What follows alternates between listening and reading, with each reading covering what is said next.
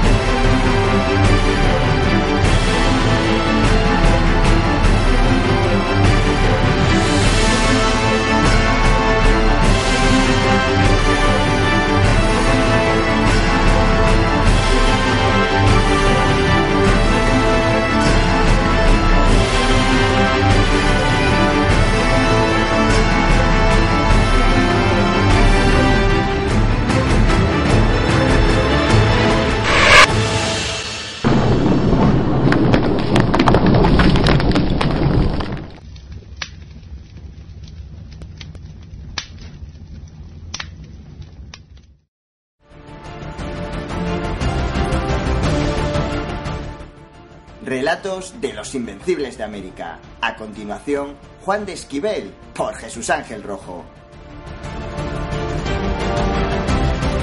Hola amigos, hoy quiero hablaros de un conquistador que es bastante desconocido para todos nosotros, pero que pasó a la historia por incorporar al imperio español la isla de Jamaica. Estamos hablando de Juan de Esquivel, quien con solo 70 hombres conquistó Jamaica.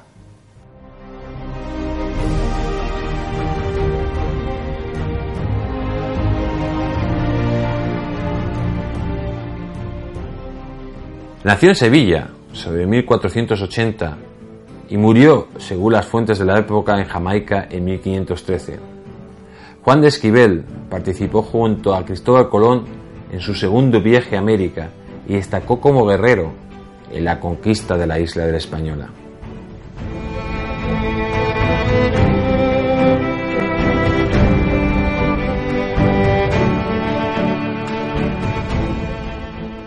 El gobernador de la Española, Nicolás Tobando, mandó a Juan de Esquiver en 1503 a la conquista de la región de Higüey, que estaba bajo el control del cacique Cotubanamá quien inició la guerra asesinando a ocho soldados españoles y tras vencer a los indígenas fundó la ciudad de Salvaleón de Higüey.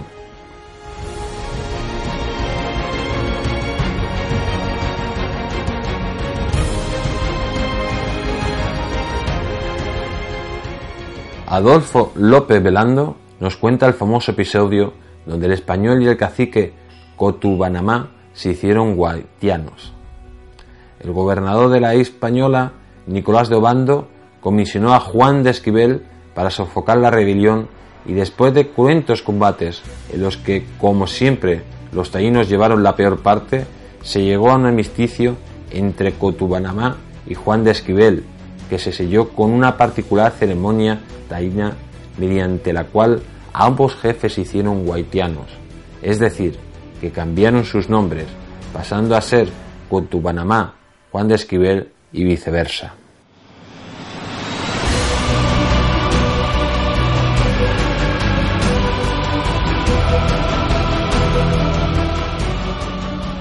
La presencia castellana en la isla de Jamaica se inicia en 1494 con la llegada del almirante Colón en busca de riquezas, pues en la Juana y la Española le habían comunicado la existencia de una ínsula llamada Samaica, que quiere decir en dialecto aborigen lugar de oro bendecido aunque más tarde se descubrió que el oro era inexistente.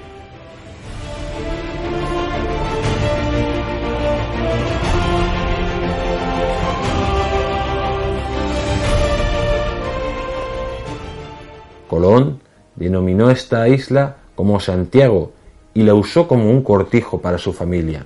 Además, él y sus hombres construyeron asentamientos tales como Santa Gloria, la actual bahía de Saint Anne, llamada así por el genovés ya que fue el primer lugar que se avistó cuando ellos llegaron a Jamaica.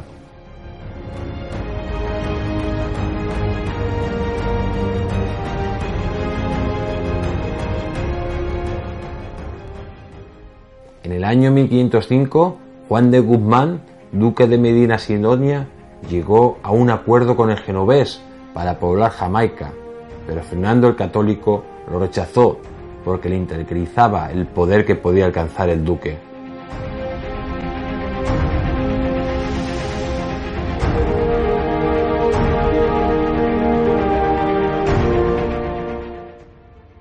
En 1509, Diego Colón, sustituto de Obando, le encomienda la conquista y poblamiento de Jamaica a Juan de Esquivel, cuyos intereses veía peligrar tras la concesión de la isla a Alonso de Jeda y Diego de Nicuesa como base para la conquista del Darién, Panamá.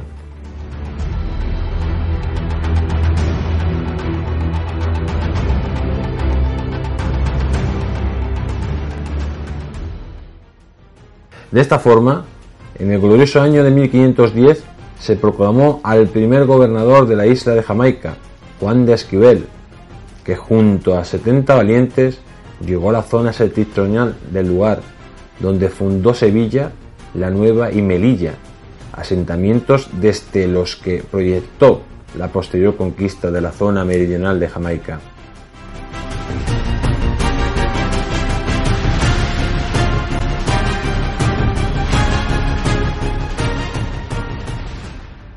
Juan de Esquivel no perdió el tiempo en la isla y construyó un astillero en Esquivel, en la actualidad Old Harbour Bay, donde se acondicionaron las instalaciones del puerto para establecer la primera capital de Jamaica.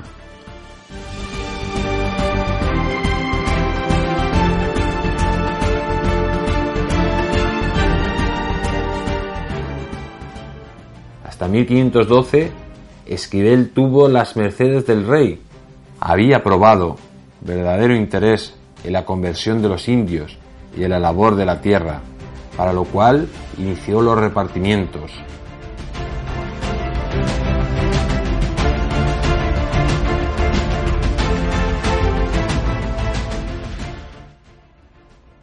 Poco después, Jamaica iba avanzando con la obtención de algodón, yuca y otras plantas. El ganado aumentaba y empezaba a regar la caña de azúcar. Sin embargo, Esquivel perdió la confianza real de repente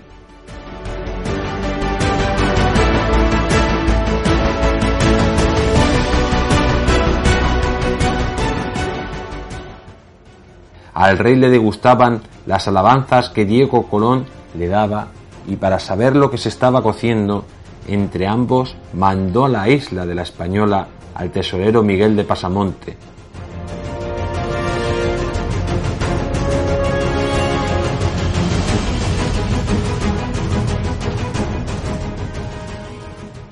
Mientras empezaron a amontonarse las acusaciones contra Esquivel, al que se le achacaba ser descuidado en su trabajo y de frío en la cristianización de los aborígenes.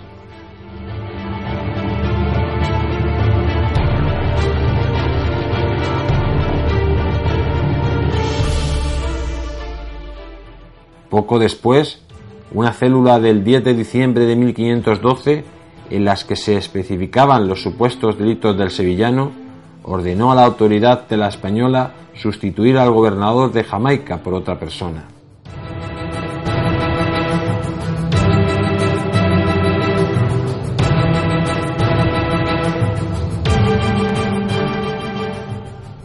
El odio entre Pasamonte y Diego Colón dividió a los colonos en Santo Domingo en dos facciones, causando graves tumultos que afectaron al sustituto de Esquivel, el capitán Perea, y a su sucesor, el también capitán Camargo.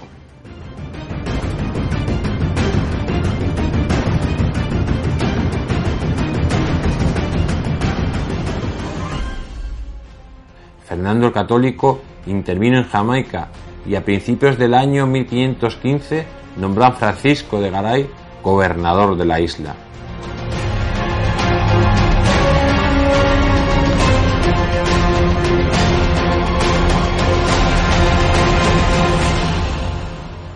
La isla era habitada por indígenas pacíficos, pero faltos de riquezas, que no ofrecían ningún interés económico para los hispanos, muchos de los cuales dejaron la isla en busca de nuevas oportunidades.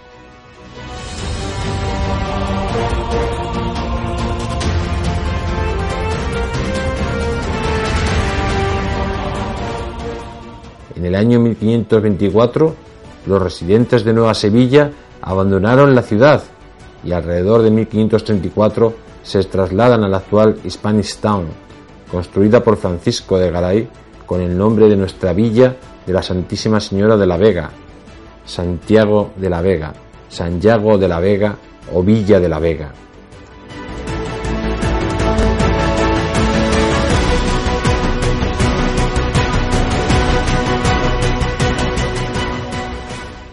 En este lugar se construyó la catedral más vetusta de Jamaica.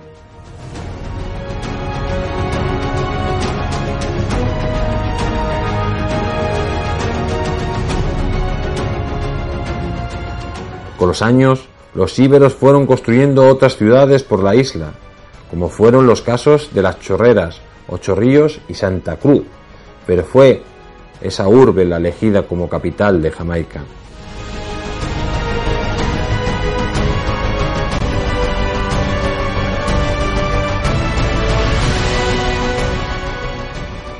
Sin embargo, la mayoría de los hispanos que arribaron a Jamaica buscaban oro y plata, pero ante su insistencia en la isla, por norma la abandonaban, asentándose solo en las zonas cercanas a la costa, más concretamente en la zona norte de la isla.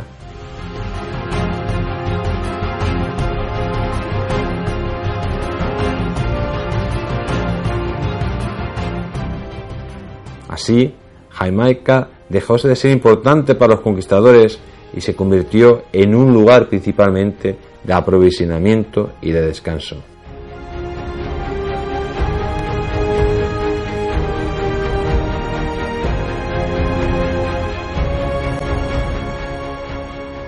En definitiva, amigos, la labor de Esquivel es una labor muy importante, ya que con 70 hombres logra conquistar la isla de Jamaica y empieza a establecer las primeras poblaciones en la misma.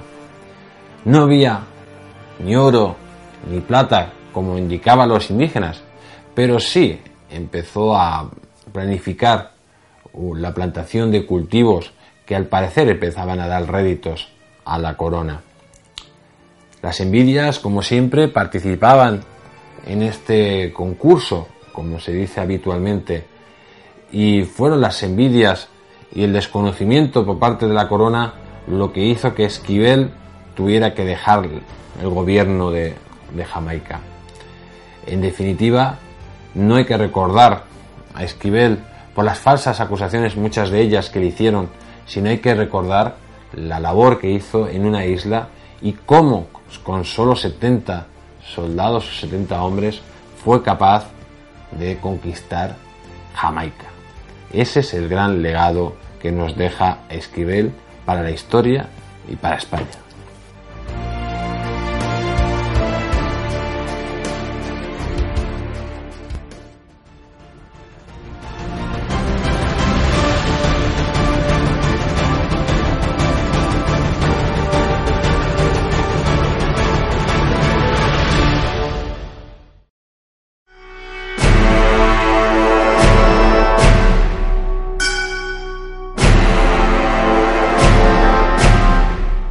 Invencibles de América reivindican el hecho más épico y extraordinario que jamás ha conocido el hombre. La historiografía mundial ha tratado de distorsionar una hazaña que no tiene parangón. España ha consentido que una falsa leyenda negra le ponga de rodillas ante el mundo. Descubre a hombres hechos de otra pasta, que lucharon contra el infortunio demostrando una voluntad de hierro. ¿Por qué nos avergonzamos de ser herederos de las más fascinantes y valientes hazañas que ha registrado la historia? Desvelaremos país por país a los padres de América. Queremos que se haga justicia, porque España es la madre de América.